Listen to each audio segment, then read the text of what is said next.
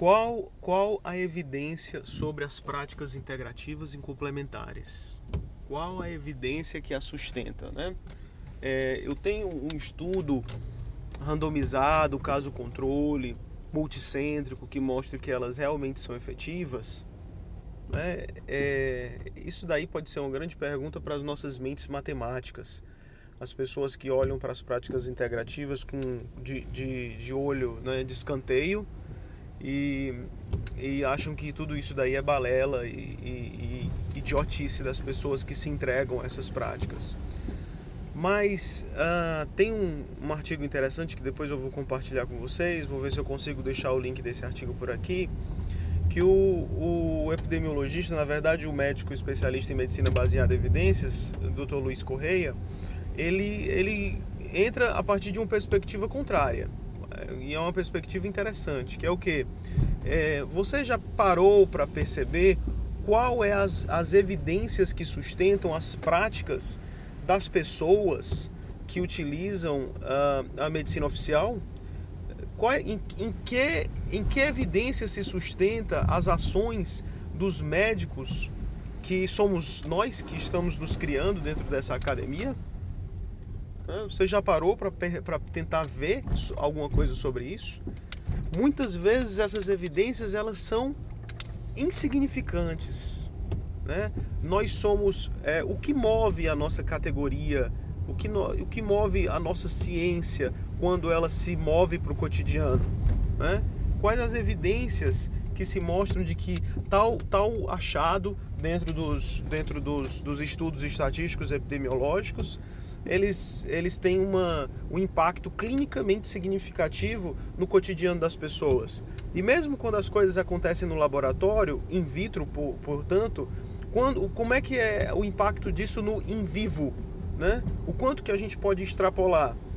Se eu tenho, se eu estudo determinada população, por mais que o N seja, seja maravilhoso, é, depois de eu ter passado pelas múltiplas críticas epidemiológicas, uh, que essa, esse estudo merece passar, depois de, de, você ter visto os vieses e se realmente ela passou sobre o, o, crivo dos vieses e muitas e muitas muitos estudos não passam, muitos estudos realmente não passam sobre esse crivo, é, uh, como é que como é que fica a extrapolação daquele público sobre o qual foi estudado aquela intervenção médica para o meu público do dia a dia, né? Então, todas essas questões, é, se eu posso realmente é, é, reproduzir aquilo que, tá, que foi num público completamente estranho ao meu, culturalmente estranho, é, geograficamente estranho ao meu, essas questões de se eu posso realmente reproduzir naquela pessoa em especial que está na minha frente, isso daí é, é, é tudo. É tudo que importa na prática clínica é tudo que importa, desde muito que a gente vem falando com vocês da medicina centrada na pessoa. Então, algumas pessoas criticam os, as práticas integrativas complementares por falta de fundamento é, de evidências, mas a maior parte das nossas evidências, pessoal, é apenas um, um conjunto de construções lógicas e silogísticas. Né? Se a fisiologia do indivíduo é isso, segundo determinado achado, então se eu fizer tal coisa, vai dar tal resultado. Você não tem essa evidência. Né? Você vê as múltiplas discussões a respeito da estatina, as, as múltiplas as múltiplas é, discussões a respeito de, é, dos, dos rastreamentos, né? Que a, todo mundo acredita ser uma medida salvadora, mas na verdade ele não é salvador de um para um. O número necessário rastrear, na maioria, na melhor, no melhor dos casos, fica na ordem dos, dos, das centenas. Centenas de pessoas devem ser rastreadas para que uma possa se salvar. E no entanto, na cabeça dos indivíduos ficam se construindo uma ilusão de que os métodos que nós utilizamos são salvadores um para um. Nem o AS no infarto ele é salvador de um para um. Você tem que, é, em, alguns estudos, mostra que o número necessário tratar de indivíduos é 40 para você ter uma, um indivíduo que se salva. Claro que é um número portentoso, né? Ele ajudou a salvar muitas vidas, mas, mas não é salvador como se fosse o toque mágico de um Deus. É, então, onde, onde é que essas práticas elas rivalizam com a nossa? No bem-estar que a pessoa tem quando ela escolhe algo que ela acredita profundamente dentro do seu sistema de crenças. Mas ela, isso daí é, é, é dogmático demais. Calma, cara. É a escolha da pessoa. Ela tem o direito de escolher. vai que ela é uma pessoa que gosta muito dessas vibes de energia, aí ela vai para o reiki. E só por ela estar tá sendo submetida, ou pelo menos por ela estar tá sendo submetida a esse tipo de intervenção, ela já se sente bem, porque ela sente suas energias manipuladas, por mais que isso não se corresponda em determinado recurso é, provável, né, verificável dentro das, das evidências clínicas, mas aquilo dali já traz uma ideia de que ela está participando de algo que faz que é coerente com a identidade dela, né? Ah, não, o yoga. Ah, eu, eu me submeto ao yoga e eu acredito em chakras por causa que eu tenho uma religião que fala a respeito disso. Ok, né? E essa religião começa a dialogar com um tipo de prática que a medicina oficial despreza, renega, né? coloca completamente de lado, considera uma superstição. Quer dizer, então, no mínimo, aí eu passo a partir do mínimo, é que as evidências, embora elas talvez não se fundem em experiências que nós consideraríamos padrão ouro, mas elas, essas, essas práticas, elas já têm um resultado desde o momento em que a pessoa escolhe por livre e espontânea vontade é se submeter àquele tipo de terapia. Né? Porque dialoga, porque ah, se associa, existem vínculos afetivos entre aquela terapia e o que ela escolheu para ser a identidade dela de crenças. Né? E isso já, a partir daí, já começa a ser algo muito importante. Em outro momento, é, já no próximo episódio, eu vou falar sobre é, como, como isso, como essa questão de, de como o seu sistema de crenças ele, ele interfere é, formidavelmente no seu bem-estar, né? Quando alguém dialoga com ele. Pessoal, eu estou aqui para falar a respeito de um tema. É, esse tema inaugura o nosso podcast de puericultura e pediatria, é, próprio dos assuntos que são abordados no AIS 5, que é aquele que a gente está vivendo aí na Faculdade de Medicina. Então eu vou fazer um conjunto de temas relacionados à puericultura que são pouco abordados nos nossos momentos usuais dentro da faculdade, porque não tem tempo.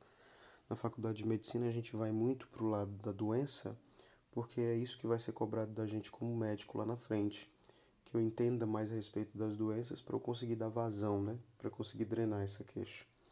E aí eu vou trazer aqui para o podcast, que é uma, uma mídia que é muito mais libertária, né? Você assiste quando quiser e se, se for do seu interesse, temas que são pouco colocados dentro da faculdade, mas que eu acho de importância crucial. E o primeiro tema que você tem que colocar na cabeça, eu estou chamando de é preciso uma vila para cuidar de uma criança. Dizem que essa fala vem de um, de um provérbio africano é, mas traduzida para o inglês, ela tem uma conotação muito interessante. It, it takes a village to raise a child. Que pode ser a mesma coisa de it takes a life, it takes an hour. Quer dizer, é uma coisa que parece que vai indicar um tempo, mas na verdade pega um lugar. A tradução para o português seria leva uma vila para educar uma criança. Que a gente poderia falar que leva uma vida para educar uma criança, o que também é verdade mas faz esse trocadilho interessante que deixa a coisa inclusive poética. Não sei se esse trocadilho ele se mantém é, no, na versão africana, mas em português pelo menos faz muito sentido. Então o que é que significa isso? É, a gente precisa sim e mais do que tudo fazer com que nossas crianças elas tenham interação social, né? Às vezes os pais eles se esforçam sobremaneira para conseguir ficar brincando com seus filhos quando isso não seria necessário, né? Isso daí pode até chamar a atenção de alguém que possa estar escutando isso daí, mas isso não seria tão necessário se você conseguisse ter toda uma vila de crianças que pudessem brincar umas com as outras, fazendo suas próprias regras, apesar de obviamente vigiada pelos adultos para manter a segurança. Então assim, a nossa constituição social, essa urbanização exacerbada que a gente tem, você vê que no Ceará a população que existe em Fortaleza ela é quase igual à população que existe pulverizada pelo resto do Ceará. Você vê que loucura? Se você colocasse na balança a cidade de Fortaleza, é a quantidade de pessoas que tem aqui é quase igual à quantidade de pessoas que você colocaria do outro lado da balança. A balança se equilibraria em uma só cidade, que é a nossa metrópole, nossa conurbação aí.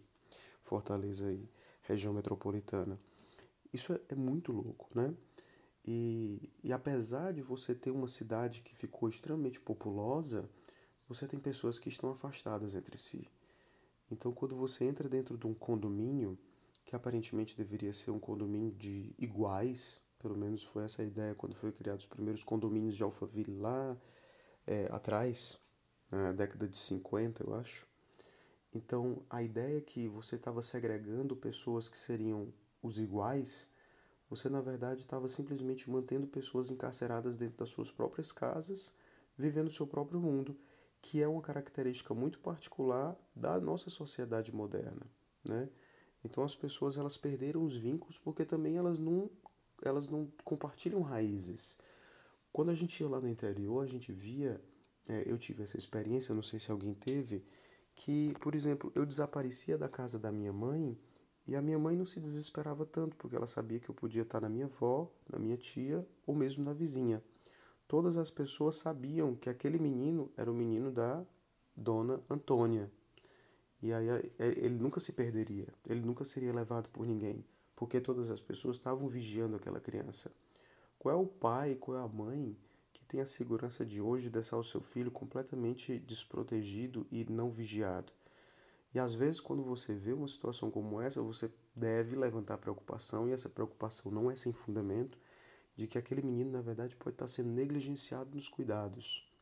Então, uma criança que está perambulando por aí, sem nenhum adulto que esteja vigiando ela, ela pode estar sendo negligenciada e corre mais risco realmente de vida do que aquela que está dentro de casa. Né? Isso por múltiplos motivos que eu ainda hei de falar no podcast seguinte, que é a falta de espaço adequado para uma criança conseguir crescer. Nesse podcast especificamente, eu queria falar a respeito da importância de uma comunidade que se responsabiliza pela criança. Então, tem uma youtuber influencer que se chama Hell Mother, que ela tem uma, ela fala umas experiências muito interessantes a respeito do processo de maternidade, quebrando ilusões, paradigmas, né? É, definições usuais. Por exemplo, a maternidade dela, que ela ama de paixão, ela nasceu de um encontro furtivo de uma pessoa que ela nem queria que assumisse a própria a paternidade. Então ela mesmo não cobrou um casamento ou cobrou que tivesse o pai do lado ela criou o filho dela sozinho mesmo, enfrentando os preconceitos que a sociedade ainda é, imputa a pessoas como essa. E, mas ela mesma falou o quanto que foi importante a rede de apoio que ela descobriu em determinado momento. Ela precisando trabalhar e quem é que poderia ficar com o filho? A vizinha, um amigo, uma colega. Na época que ela estava lá gestante, ou na verdade com um recém-nascido no peito, dando de mamar, pessoas iam lá na casa dela e faziam as compras, deixavam as compras lá né? Porque ó, você não está podendo sair, né? Você é sozinha. Elas não falavam isso, mas esse era o sentimento. Eu sou sua rede de apoio, eu estou lhe apoiando, né? Isso serve tanto para a mãe, mas também quando o menino começa a crescer. Uma rede de apoio para ficar com o menino, para cuidar, para ajudar a cuidar quando ele está doente, né? Isso é muito importante. Mas esse fato da Real Mother faz a gente perceber um outro horizonte que tem dentro da sociedade, dessa sociedade pós-moderna, que é o horizonte. Ah, só aqui porque tá rolando aqui um. Que é o horizonte, desculpa aí, o, o alarme tocando aqui em casa. Que é o horizonte da, da, da, da das novas comunidades, como elas estão sendo formadas. Então, esse horizonte é o que? Eu, a pessoa que talvez esteja do meu lado não é da minha família e a parede ela pode nos segregar muito mais do que a internet. A internet eu encontro grupos que me são afins e que podem me dar suporte. Ela disse que entrou no grupo de mães pela internet e ela começou a encontrar nesse grupo de mães vários apoios que ela não estava tendo no seu entorno. E foram essas pessoas que, por exemplo, tornando ela partícipe de um grupo, que foram lá dar um apoio, como por exemplo ofereceu algumas compras, porque já que ela não estava conseguindo sair para poder fazer o supermercado, né? Então, eu não estou fazendo nenhum julgamento de valor se isso é certo ou se é errado. A única coisa que eu estou dizendo é que existe e que a gente tem que olhar para esses novos fatos sociais com essa mente aberta.